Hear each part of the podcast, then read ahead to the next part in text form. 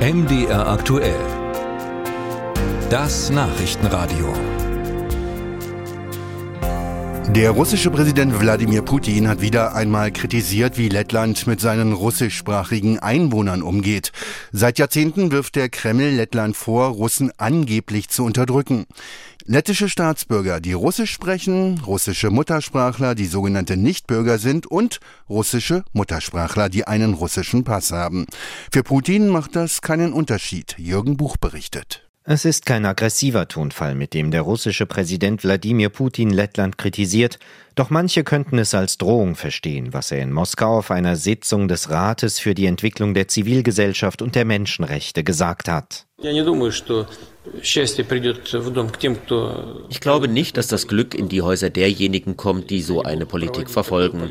Wenn sie so eine Politik gegenüber Menschen betreiben, die in diesem oder jenem Land leben wollten, dort arbeiteten, diesem Land Vorteile verschafften und jetzt wie Schweine behandelt werden, dann werden sie am Ende selbst solche Schweinereien erleben innerhalb ihrer Länder. Was Putin meint, in Lettland spricht ein großer Teil der etwa 1,8 Millionen Einwohner Russisch als Muttersprache.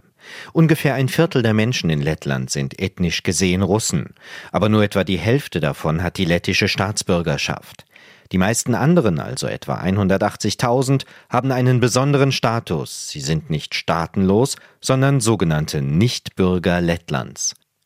Die mögliche Drohung? Wenn ihr, Letten, die Russen bei euch wie Schweine behandelt, dann wundert euch nicht über die Folgen in eurem Land. Was er genau meint oder für möglich hält, ist unklar.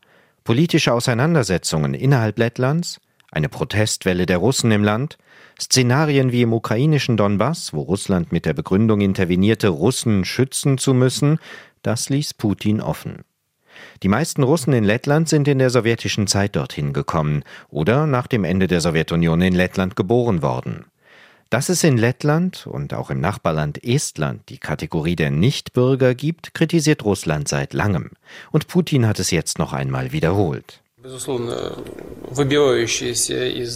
Das steht natürlich außerhalb des Rechtssystems fast aller zivilisierten Länder, eine solche Kategorie von Menschen als Nicht-Staatsbürger. Das ist schon eine seltsame Erfindung derjenigen, die behaupten, sie seien demokratische Länder. Es ist natürlich hässlich und wir alle sehen und verstehen das.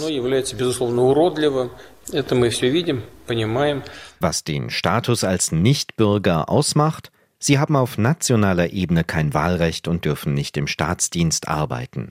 Sie haben aber ein ständiges Aufenthalts- und Arbeitsrecht. Sie können mit ihrem speziellen Pass im gesamten Schengen-Raum reisen, ebenso ohne Visum nach Russland fahren. Und natürlich können sie die lettische Staatsbürgerschaft beantragen und haben dann alle politischen Rechte im Land.